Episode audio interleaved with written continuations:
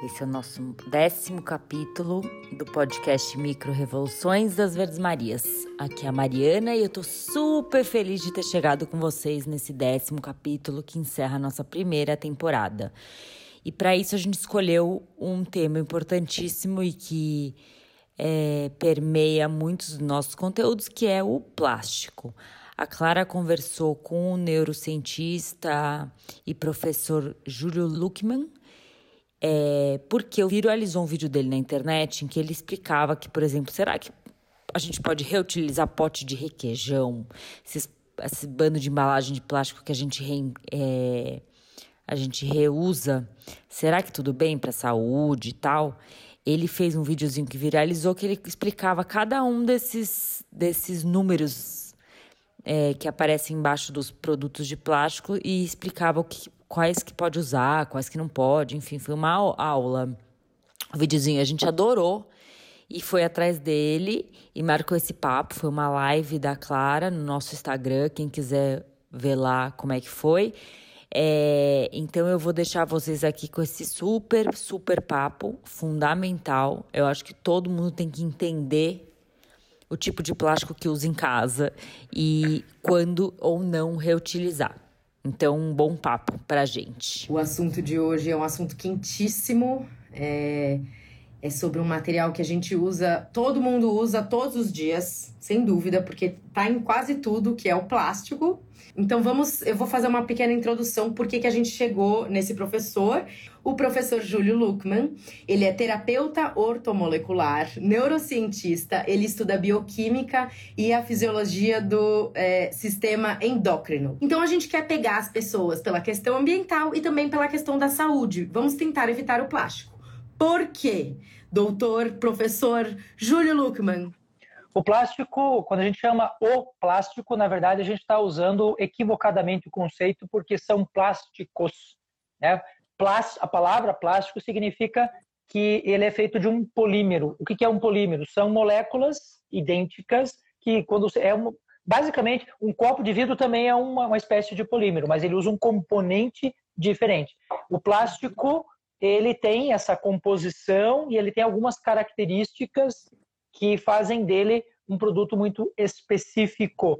Mas, na verdade, cada plástico é feito de uma forma diferente e alguns têm, inclusive, compostos né, básicos que vêm é, de procedências muito diferentes. Mas, de uma forma geral, a maior parte deles tem como característica básica serem subprodutos da, da, da indústria petroquímica, da mesma indústria que faz lá o óleo diesel, a gasolina, que faz o piche, que faz o isopor, que faz um monte de coisa, também é um subproduto que acaba chegando para a gente. Ah, eu digo sempre que a população brasileira padece de algumas questões. Primeira questão, nós vivemos num estado de ignorância constante e contínuo. Hoje, nós temos num celular uma tecnologia mais avançada do que a tecnologia das naves que, da nave que foi à Lua na década de 60, num celular. Então as pessoas têm a falsa impressão de que ao ter acesso à tecnologia, eles também estarão bem informados. E isto é uma mentira, porque nós temos um bando de gente fazendo informação ou dados inúteis. Hoje eu vi uma, uma, uma, uma perspectiva que me chamou muita atenção. Eu, eu trabalho muito com marketing, né, muito na, na linha do neuromarketing, e hoje nós estávamos fazendo uma reunião na universidade. Uh, o pessoal do marketing estava falando o seguinte: olha, uma, uma fake news ela atinge seis vezes mais pessoas do que uma informação verdadeira. Então, é útil para a indústria manter o povo num estado de ignorância. Né? E a gente tem uma legislação extremamente apurada em relação ao uso de plástico, ao uso do celular, ao uso do alumínio, mas que não chega para as pessoas. Né?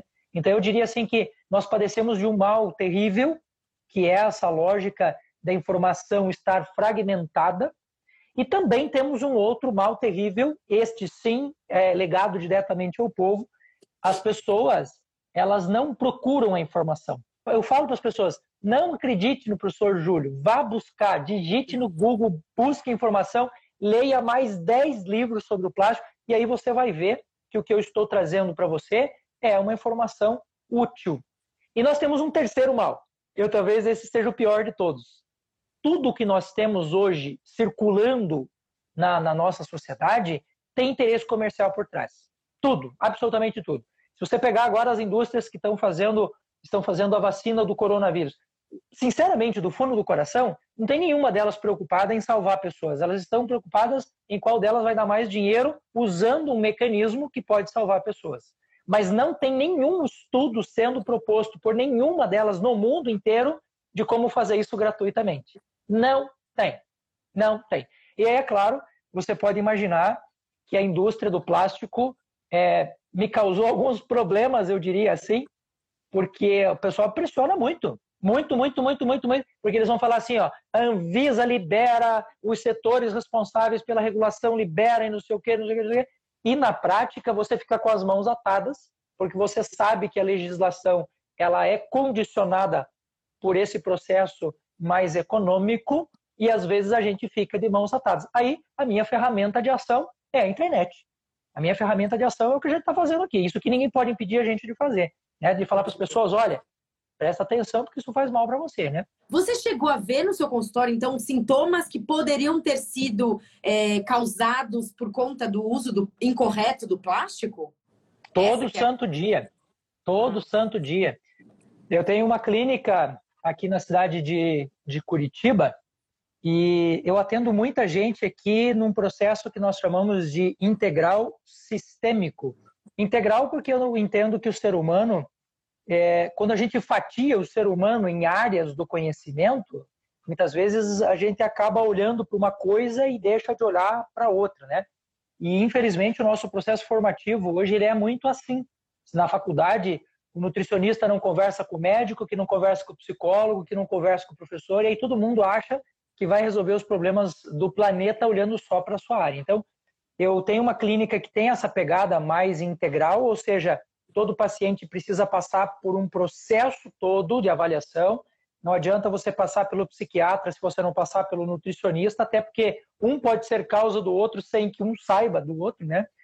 A, a neurociência tem uma vantagem muito grande sobre a neurologia.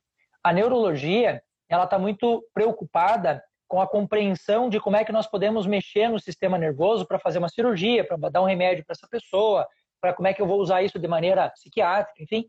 E a neurociência, ela vai para muito além disso. Né? Eu quero saber como é que eu posso usar isso na minha vida.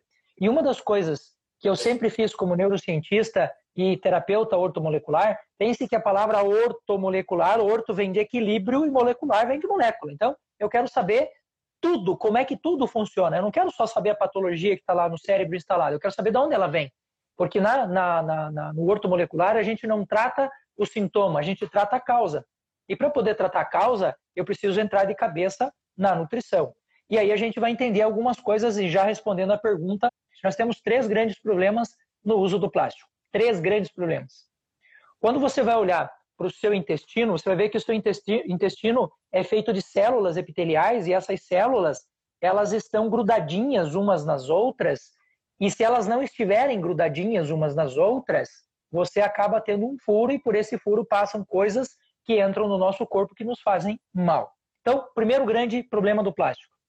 Toda vez que você manipula o plástico, por mais que a indústria diga que não, hoje a gente sabe que nós engolimos partículas de plástico todo santo dia. Você pega uma garrafa d'água, a garrafa PET não libera. Se você manipular, esquentar, esfriar essa garrafa, ela vai liberar. É impossível não liberar, não tem como não liberar. É impossível. Existe uma estimativa hoje de que nós consumimos por dia numa média de 2 mil partículas, micropartículas de plástico. Se você imaginar que o teu intestino é cheio dessas dobrinhas, que são as microvilosidades, que vão fazer a absorção, por exemplo, dos minerais, das proteínas e assim por diante, e essas dobrinhas estiverem contaminadas por polímeros, você não faz a absorção do jeito que ela tem que ser feita. E quando eu estou falando do polímero, não estou falando só do plástico. Margarina também é um polímero. Margarina é uma desgraça, plastifica o seu intestino. Se você pensar no alumínio, ele vai fazer a mesma coisa. Então, o primeiro grande problema do plástico são as, as micropartículas. E não é só o ser humano que sofre com isso.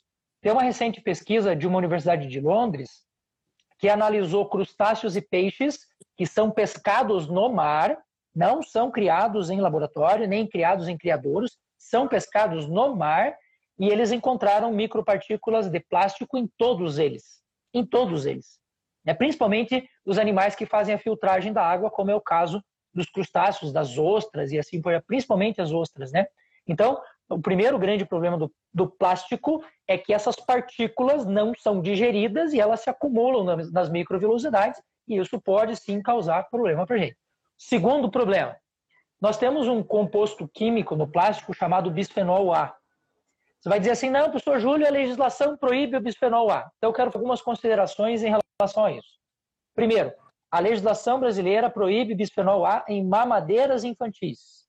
De uma forma geral, existem alguns tipos de plástico que são usados para utensílios nossos do dia a dia que contém bisfenol A, sim. Pela legislação brasileira, para cada quilo de plástico estão, é liberado né, 0,06 miligramas de bisfenol A. Então, ele não é totalmente livre. Por mais que as pessoas, ah, é livre. Não, não é totalmente livre. Bom, legislação brasileira, indústria brasileira, ok, vamos supor que a indústria brasileira esteja seguindo corretamente toda essa lógica né, do consumo do plástico de uma maneira mais controlada. A maior parte dos plásticos que são usados no Brasil não são feitos no Brasil. E essa, e essa legislação brasileira não atinge esses plásticos que vêm da China, que vêm da Ásia de uma forma geral. Você vai dizer assim, não, mas deveria. Concordo, deveria. A fiscalização deveria estar lá no porto. Qual é o plástico e metro? Vamos testar. Anvisa, vamos testar. Agora, é, assim, do fundo do coração, aqui, tete a tete. Quantas cargas dessas de plástico que chegam ao Brasil são realmente testadas e fiscalizadas? É impossível, é imp... não tem como. Então, quando eu faço um vídeo como esse e a indústria brasileira se sente afetada, se sente atingida, é, eu digo para as pessoas, cara, não é só o plástico de vocês que circula aqui. E, e, e, essa informação ela precisa chegar na casa das pessoas. As pessoas precisam cuidar. As pessoas têm que aprender a fiscalizar. Então, o produto, esse bisfenol A, ele é uma desgraça. Ele, ele causa um monte de problemas na vida da gente. Ele imita o estrogênio, que é o hormônio feminino. Ele imita o hormônio masculino. Ele causa celulite. Ele detona a tireoide. Ele ferra o nosso, o nosso fígado. E o terceiro grande elemento que está presente no plástico, e esse não é proibido, são os fitalatos. Os fitalatos são outra porcaria que tem no plástico, que ele é nefrotóxico, então ele vai atingir lá o seu rim, ele é hepatotóxico, então ele vai mexer com o seu fígado, ele é neurotóxico, então vai mexer no sistema nervoso central e sistema nervoso periférico, e não tem como a gente olhar para tudo isso e simplesmente ficar quieto. É, entende? Então, a minha, a minha, o meu intuito maior com a publicação deste vídeo e de outros também, né, que eu falo de saúde, é tornar o cidadão, é empoderar o cidadão. Eu já vi gente usar aqueles porta-copos que você tem dentro do seu carro e plástico que é usado em carro tem bisfenol A? Sim. Se você quiser, manda testar que você vai ver que tem. E a pessoa usa aquilo em casa para pôr líquidos. Então, é, eu diria assim, resumidamente, são as três coisas mais básicas que hoje geram problema né, para gente, caso você não saiba usá-los. E o fitalato, é, a primeira vez que eu ouvi essa palavra foi numa live que a Marina fez sobre a infância plastificada, o quanto os brinquedos são todos de plástico e o, o, o, entrevistado ele falou justamente sobre o fitalato, que está em muitos brinquedos. O fitalato está em todos os plásticos. E, e, as crianças que entram em contato com o fitalato, então elas também correm um risco de, é, de terem uma, uma porção de doenças, inclusive câncer? O fitalato é um dos produtos que nós é, consideramos extremamente cancerígenos, né? É, vou, vou te contar dois casos, para você ter uma ideia de como é que isso pode ser trágico. Nós temos aqueles brinquedinhos, sabe aqueles brinquedinhos de usar na praia? Que o pessoal usa para colocar areia e fazer o formato dos bichinhos e tal. Aquilo lá é plástico tóxico. Geralmente esse plástico que vem de fora do Brasil, que não tem controle, que é o caso da maior parte desses brinquedos, eles são tóxicos sim. No interior, eu já cheguei a pegar situações de pessoas que estão usando, por exemplo, é, frascos que não deveriam ser reutilizados, como é o caso do número um, né, os PETs de maneira geral, que vem veneno, que vem produto de limpeza, que vem um monte de coisa, que o plástico mais o produto tornam aquilo impossível de ser usado. Aí você chega na casa da pessoa, a pessoa tem lá um pé de tomate plantado num, num galão de veneno que não deveria ser reaproveitado. Então, assim, é, o resumo da conversa é basicamente é, pessoal, presta atenção no uso correto que cada tipo de plástico tem. Se o meu vídeo conseguiu causar isso nas pessoas, conseguiu chamar essa atenção para a pessoa ficar pelo menos curiosa, para pegar um plástico, olhar no fundo e ver o número lá, eu sei que a gente já fez um trabalho fabuloso, fantástico e mudou a vida de muita gente. Gente, eu estou muito chocada com essa questão do, do de plantar tomate em, em, plástico que não, não deve, porque é, eu, a coisa que eu mais faço aqui em casa é fazer vasinho com plástico, para não ter que jogar e não levar o plástico para o aterro. Então, quer dizer, antes de. Vamos, vamos. Eu quero muito que você é, fale a, a, parte do. Porque tá todo mundo perguntando: cadê esse vídeo? Eu quero ver esse vídeo. Então, a parte mais importante é o do número 542, que eu quero que você fale para gente. Mas é, antes de você é, falar isso, eu queria te perguntar: o, o, o vasinho que eu, ou a, a, horta que eu quiser plantar num recipiente que seja ou 5 ou 4, 2 ou, ou 5 ou 4 ou 2, tá ok? Sim. É, esses números eles servem exatamente para isso, para a gente conseguir identificar o que, que é mais apropriado para quê, né? Então, assim, se você pegar o número 5, o número 5 é o PP, que é o polipropileno, ele, é, é, ele tem uma composição e geralmente quando é bem feito né, por uma indústria que está regulamentada, que tem Inmetro, que tem Anvisa, que tem todo mundo em cima, é um plástico seguro. É, eu recebi muita gente totalmente desesperada porque cortou tudo de plástico. Não, não é bem assim, vamos com calma. A gente pode chegar a um bem bolado em relação a isso. Eu acho que seria muito legal você mostrar aquele papel, eu não sei se você está com ele aí, e falar para as ah, pessoas ah, que para procurar o um número embaixo, né, dos, dos potes. Esse é um pote de leite de magnésia e aí aqui embaixo tem um, ah, eu não sei se dá para ver porque a iluminação Tem, tá ó, boa. tem um Aí, boa. Tá. Ó, tem um triângulo. Esse triângulo é o símbolo universal do reciclável, né? Então não é só o plástico que recebe isso. Se você olhar embaixo de uma caixa de papelão, também terá lá esse símbolo, que é o símbolo universal né, da, do que é reciclado. E como você falou, é para bonito, é para inglês ver, porque reciclar que é bom, a gente recicla muito pouco, né? E dentro desse triângulo, nós temos um número que vai de 1 a 7. E isso identifica o tipo de material que está sendo utilizado para aquilo. Então, por exemplo, se você for pegar o, número 1, o número 1 é garrafa PET, é produto, né? Que é usado o PET. Tem roupa feita de PET, tem embalagem feita de PET, tem um monte de coisa feita de PET. O que, que é o PET? O PET é um, é um, é um é tipo de plástico que é extremamente resistente, porque ele é maleável, mas o PET tem uma característica: você não pode esquentar o PET. Você pode pôr ele na geladeira, mas você não pode esquentar o PET. Por quê? Porque à medida que você esquenta o PET, você libera micropartículas e isso pode fazer mal ou liberar todo o componente, né? Quando a gente pega essa ideia do PET, se você parar para pensar até numa questão prática, sem ter que fazer experiência muito elaborada. Você compra um, uma água ou um refrigerante numa garrafa de vidro e compra a mesma marca numa garrafa de plástico e experimenta os dois. Se você falar para mim que o gosto é igual, eu vou dizer para você que você está mentindo, porque o gosto é diferente. Porque o comportamento de, de, de, dos produtos químicos num e no outro é diferente.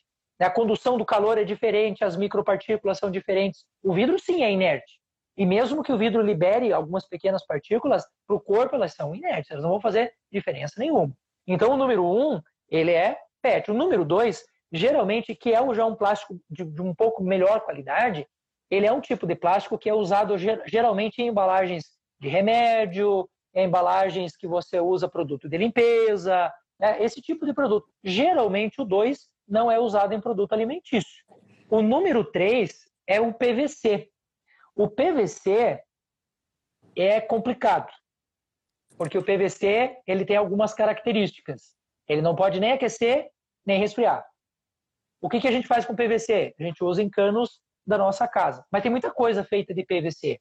O 3 não é indicado para a alimentação. Geralmente o PVC ele é usado para a gente fazer, como eu disse, encanamento. Agora, você imagina aquele cano de água que você tem na sua casa na superfície pegando sol todo dia. A minha cidade hoje fez 32, 33 graus. Eu sei que tem cidades aí que fazem 40 graus. Você imagine o que, que isso vai fazendo num cano como esse. Né? O número 4, ele já tem uma característica um pouquinho diferente. Ele tem o chamado propileno, é, o polietileno de baixa densidade. O 4 já é legalzão. O polipropileno, que é o 5, que é identificado também pelas letras PP, show de bola. Então, o 5, o 4 e o 2 são plásticos de melhor qualidade. O 6 é uma encrenca. Por que, que o 6 é uma encrenca? Porque o isopor, que é o número 6, é, ele pode até ser congelado. Você pode pegar o isopor e botar ele na geladeira. Mas o isopor, ele tem um componente absurdamente tóxico se ele for esquentado. E aí o que, que eu vejo com arrepio na minha coluna me dá um desespero de ver esse tipo de coisa. Embalagem de isopor servindo comida quente, servindo. O cara vai pegar. Domingo mesmo, eu fui pegar uma carne aqui na churrascaria aqui próxima e o cara já me veio com um pote de isopor para cortar a carne dentro. Eu falei, negativo, parceiro, ó, tá aqui o meu pote de vidro, você vai pôr no. Ah, mas não consigo pesar. Ah, eu tenho que pesar no isopor. Falei, negativo. Você pesa num prato, aí você põe aqui, não quero saber contato com, com, com isopor. E muita gente, inadvertidamente, ainda queima o isopor. Eu tenho visto muito isso acontecer na, na, nas cidades em que as pessoas têm, por tradição, ter uma churrasqueira em casa. Tem muita gente que queima lixo na churrasqueira. Aí o cara joga lá um, um, um isopor que ele usou. Por exemplo, o cara fez churrasco, pegou a carne, puff, jogou lá para queimar. As partículas que são criadas a partir da combustão desse tipo de que é também um plástico, né, que é também um polímero, eles são considerados substâncias, uma das substâncias mais tóxicas que o ser humano já produziu. Né? Então, isso é extremamente grave. E o número 7, o que, que significa o 7? O 7 quer dizer que ali naquela composição existem produtos que não são identificados. Aí nós temos um baita problema. Porque você não faz a mínima ideia do que caramba o cara está colocando ali naquele plástico. E alguns plásticos, como é o caso do PET, para primeiro uso, ainda recebem uma reciclagem de até 30% desse valor. Mas nesse 30%, por mais, volto a dizer, por mais bem intencionado que seja a empresa, por mais bem intencionado que seja a legislação, a gente não tem como controlar tudo.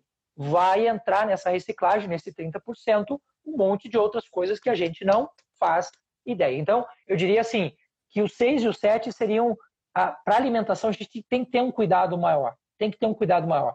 O 3 presta mais, um pouquinho mais de atenção e o 1 na mesma, na mesma linha, tá? O PET, ah, professor Júlio, mas tudo é feito no PET. Não, mas nem tudo. Nem tudo. Se você for no mercado, tem muita coisa que você vai comprar, que você vai usar em casa, que é feito em vidro. Só que um pouquinho mais caro. E aí a população vai pelo mais barato, vai pelo mais prático. É, o 5, o 4 e o 2, então, eles são ok para alimento, porém não pode esquentar e nem esfriar. É isso? E existe algum não, o 5 pode. O 5 pode o cinco pode. e esfriar? Pode. Assim, ó, o que, que é o pode? O pode é o que a legislação está dizendo que pode. Eu, Júlio César, terapeuta, estou falando o meu nome, a minha posição pessoal não estou envolvendo ciência nenhuma nisso, é minha posição. Meus pacientes são orientados a não usar plástico em condições extremas de temperatura, nem para um lado nem para o outro, mesmo que esteja estampado em cima próprio para microondas. Entendi. Estão é, perguntando aqui do plástico filme para embalar alimento. É, é seguro? Dá? Pode embalar alimento com plástico filme? Você pega aquele seu recipiente de vidro, coloca ali os restos da comida que ainda está meio morno e põe um plástico filme em cima. O número, o, esse plástico filme é PVC, é o número 3.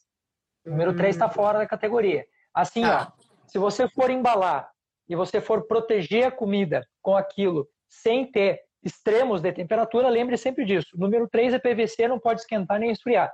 E você está usando sem contato com a comida? Pode, perfeitamente, tranquilamente. Né? Não, não precisa ter um desespero. Olha aqui, ó. Eu estou usando a minha jarra e aqui eu tenho um plástico que não encosta na minha água nunca. Mas ele está protegendo para não cair uma mosca ali dentro, por exemplo. Então, as pessoas não precisam ficar completamente desesperadas em relação a isso, mas pode prestar um pouco mais atenção para não usar. Tá.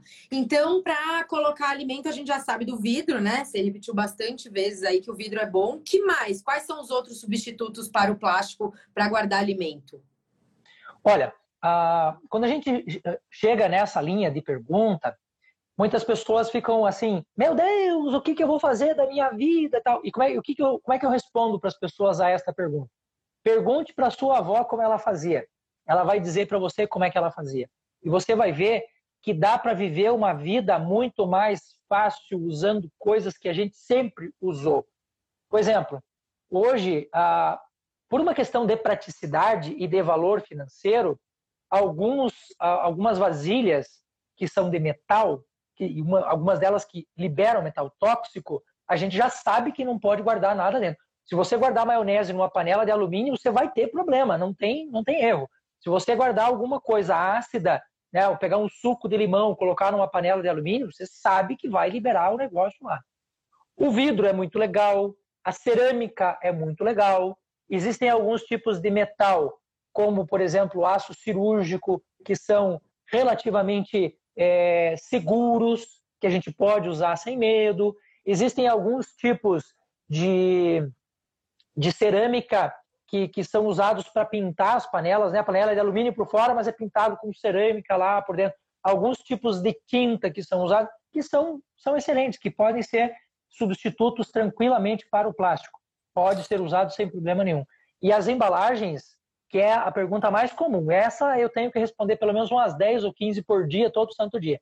Senhor, e aquele pacotinho que a gente põe as coisas lá dentro da geladeira? Então, segue a mesma regra. Observa na embalagem se ela tem a indicação que tipo de plástico que é esse. Senhor Júlio, mas os pacotes não têm. É verdade. Por isso você tem que olhar dentro do rolinho ou no plástico que envolve aquele pacotinho, você compra né, esse, esse rolinho de plástico e ali você tem condições de observar. Eu cansei de ver pessoas, é, principalmente, assim, eu estou falando mais do interior porque é uma realidade que eu vivo muito, né? O pessoal lá, por exemplo, mata os bichos, né? Mata o boi, mata a galinha e tal, e guarda as carnes em sacola de supermercado. Sacola de supermercado, além de toda a contaminação que ela pode ter, não é própria para isso, né? Você vai ver que algumas dessas sacolas são biodegradáveis, o que aumenta a quantidade de partículas de plástico. Elas são ótimas porque elas degradam rápido, mas é, essas partículas elas infestam a natureza. Então, o ideal é não ter mesmo, né? O plástico. Enfim. Jesus, o plástico é realmente complicadíssimo, né? E aí, assim, é, a gente está sempre falando para substituir, como eu falei lá, lá, na introdução, que a gente está sempre tenta, tentando trazer soluções para as pessoas substituírem, usar eco bag para recusar sacola plástica.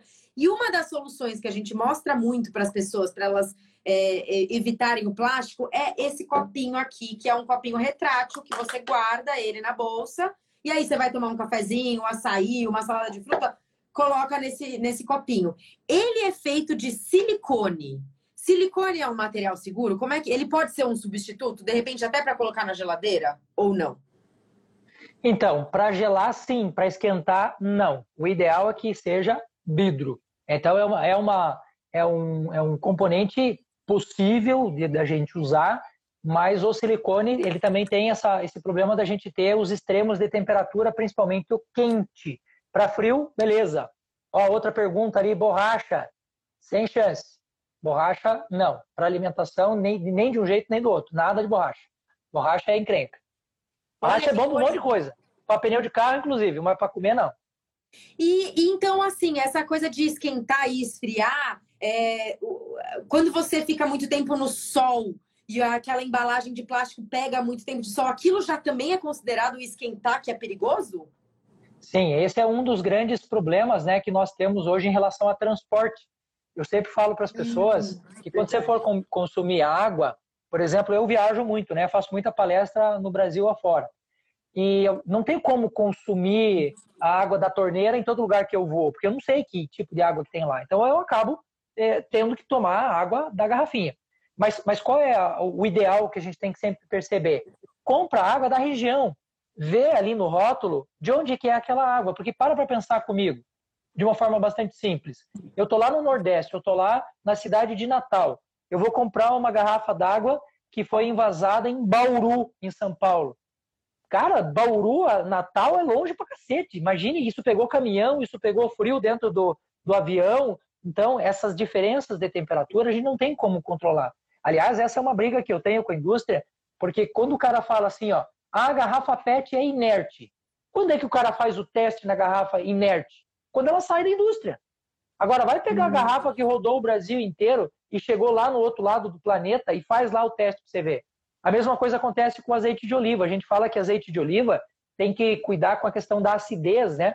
Por causa dos ácidos graxos que estão ali. Quando é que você faz a medição de acidez de um, de um azeite de oliva? Quando ele está na indústria. Um ano depois, o rótulo está indicando lá menos de 5%, mas um ano depois não é mais 5%. Consuma. Então, tem alguns cuidados básicos que a população pode ter em relação a isso, e um deles em relação ao plástico é esse. Veja o tempo de validade, veja onde que ele foi feito, como é que ele foi transportado. É fácil, está no rótulo, é lei, tem que estar tá lá.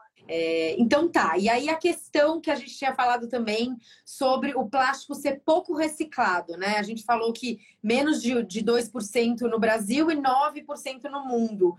É, e como é que média. funciona a questão da reciclagem? O, o plástico pode ser reciclado para sempre? Ou quando ele recicla, ele passa por um processo? O que, que acontece na reciclagem do plástico? Porque, pelo que a gente sabe, o vidro você pode reciclar para sempre, que ele vai sempre continuar bom, não é? Vai sempre ser vidro. E como é que é o plástico? Então, é por ser tão reciclável que hoje a gente tem essa expansão que a gente tem do uso de plásticos no mundo, né? A gente tem outras opções? Temos. Aliás, se a gente for olhar para outras dimensões, como a questão do uso de combustíveis fósseis, a gente já sabe desde a década de 40, antes da década de 40 já existia motor elétrico. Os submarinos alemães eram todos com motores elétricos. A gente pergunta, tá, mas por que que tendo essa tecnologia a galera ainda usa motor a combustão? Porque nós temos uma indústria extremamente forte batendo em cima disso, né? E o plástico ele é muito barato.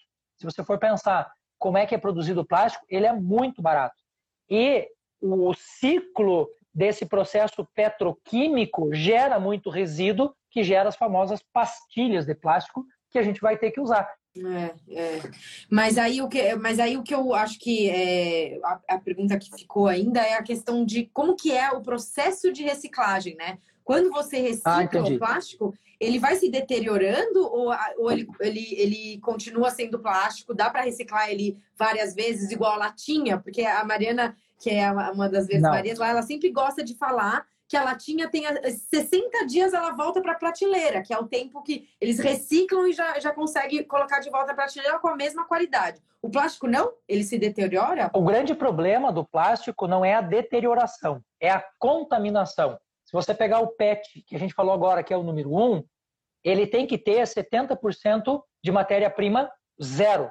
Você não pode ter reciclado, você pode ter 30% de reciclado.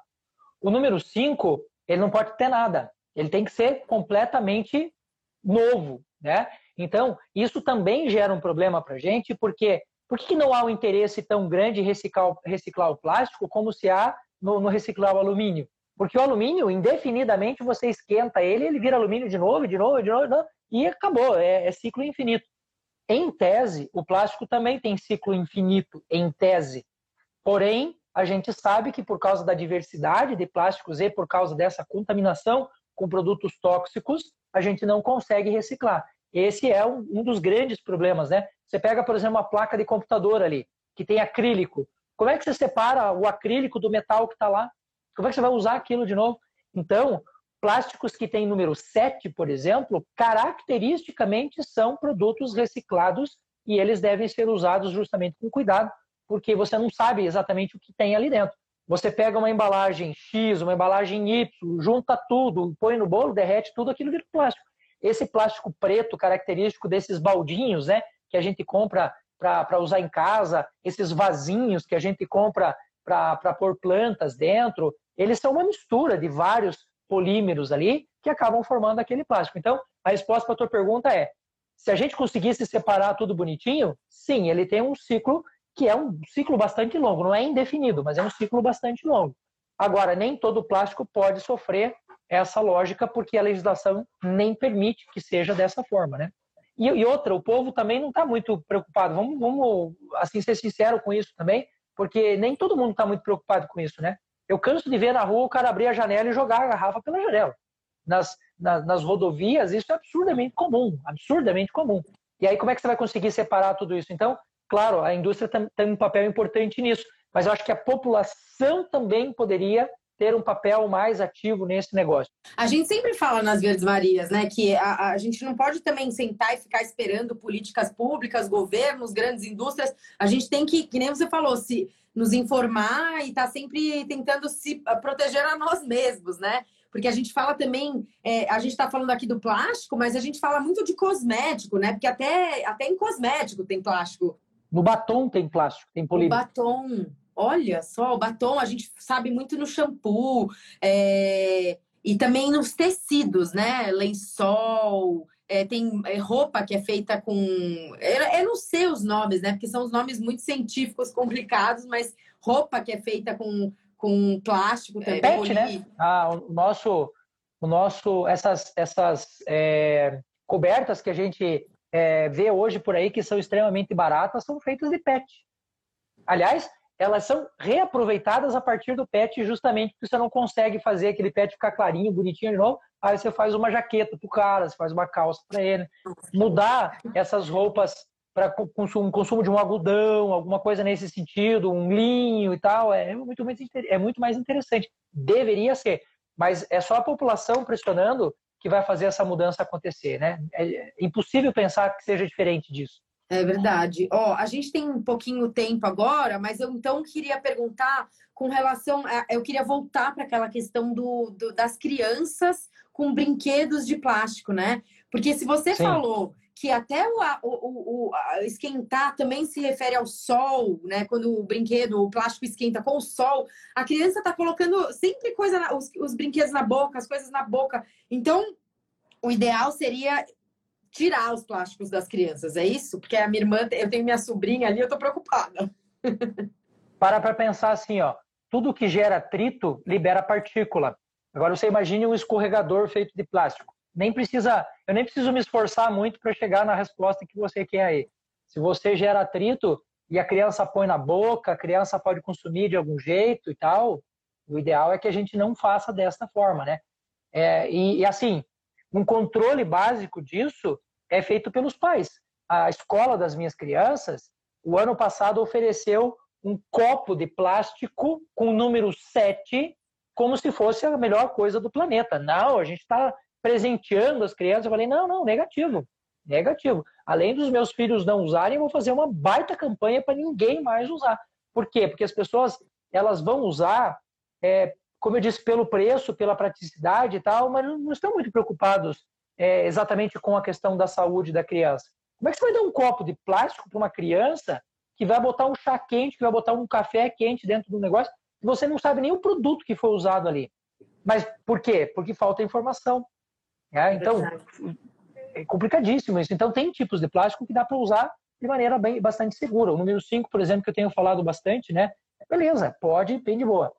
Eu acho que vale a pena a gente depois conversar para marcar mais lives para falar do micro-ondas, para falar da água, para a gente aprender a ler o rótulo da água, para falar de alumínio.